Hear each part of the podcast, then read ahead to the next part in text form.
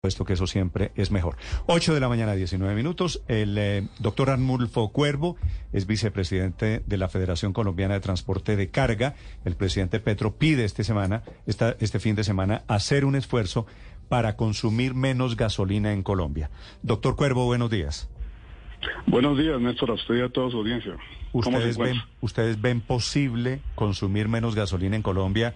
El presidente dice que él pone su granito de arena que se disminuye el número de carros en la caravana de seguridad del presidente. ¿Eso lo podríamos hacer todos los colombianos, doctor Cuervo? Eh, a todas luces, esa propuesta, a nuestro modo de ver, carece de todo elemento técnico, de un raciocinio lógico. Eh, se fundamenta la propuesta porque el presidente arranca diciendo en su Twitter que la economía va bien, pero que la quiere mejorar. Y ahí están las cifras del DANE. En abril, las exportaciones cayeron 31.5%. Entre enero y marzo, las importaciones decrecieron 13.2%. Y el consumo, a nivel nacional, el tema de consumo de hogares, cayó 3.3%. Y para nosotros los exportadores, esa disminución puede llegar a ser mayor. Eso es como la sensación térmica. ¿Y por qué lo decimos? porque definitivamente en el país la disminución para transportar carga se siente abruptamente. Entonces, hablar de consumir menos combustible, supuestamente para que al país le vaya mejor económicamente, es tanto como decir que vamos a mejorar la salud si dejamos de comer.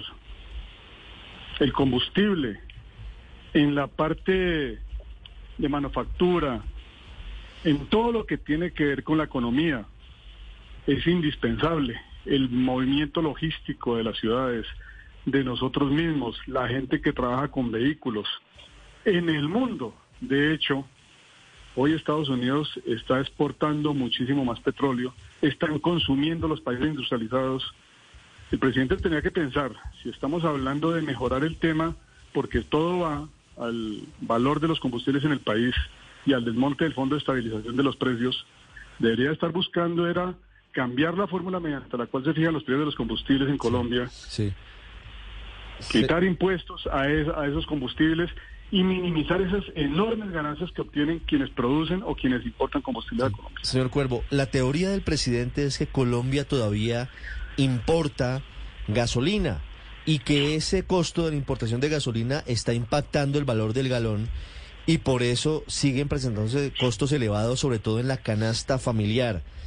¿Esa lógica no les parece a ustedes adecuada? Colombia importa gasolina, como todos los países del mundo, por supuesto.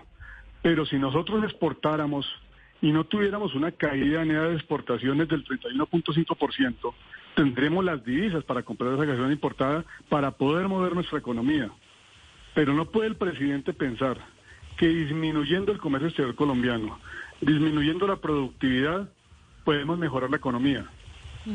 Además que esa gasolina que importamos, pues la importamos a unos precios internacionales y la está importando Ecopetrol. Y por eso las ganancias de Ecopetrol para el año pasado fueron el doble del antepasado, 32 billones de pesos. En vez de que esas ganancias sean enormes de una sola empresa, ¿por qué no repartir todas las utilidades en el país y que seamos por cuenta de un combustible barato mucho más competitivos en los mercados internacionales y de hecho internamente. Sí, a propósito, doctor Cuervo, de divisas, de generar más dólares para el país, ¿es posible, por ejemplo, aumentar las exportaciones disminuyendo el consumo de combustible?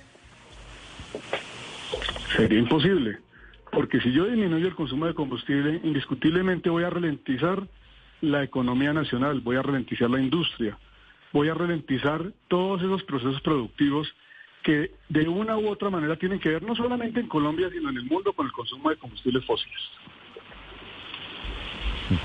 Arnulfo Cuervo es vicepresidente de la Federación de Transportadores de Carga. Gracias por acompañarnos esta mañana. Feliz día, doctor Cuervo.